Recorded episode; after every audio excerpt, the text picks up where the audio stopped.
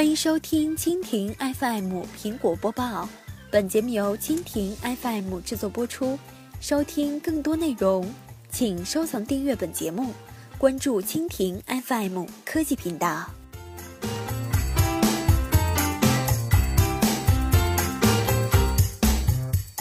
传苹果放慢招聘，开上百临时工。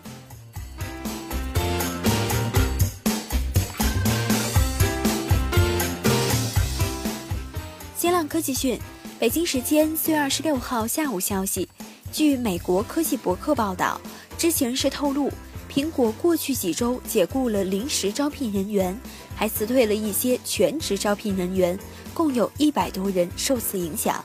苹果目前已经没有任何针对招聘人员的招聘启事，表明该公司已经放慢了招聘速度，并且开始重新评估相关活动。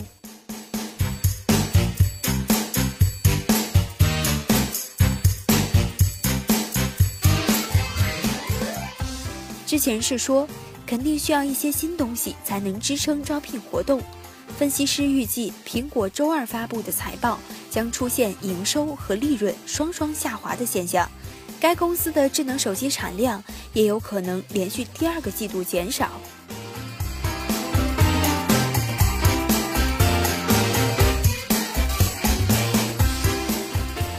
另外，苹果已经调整了招聘人员的薪酬结构。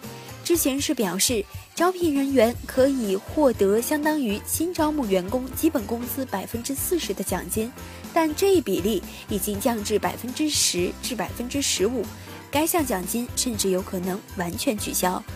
苹果尚未立刻对此置评。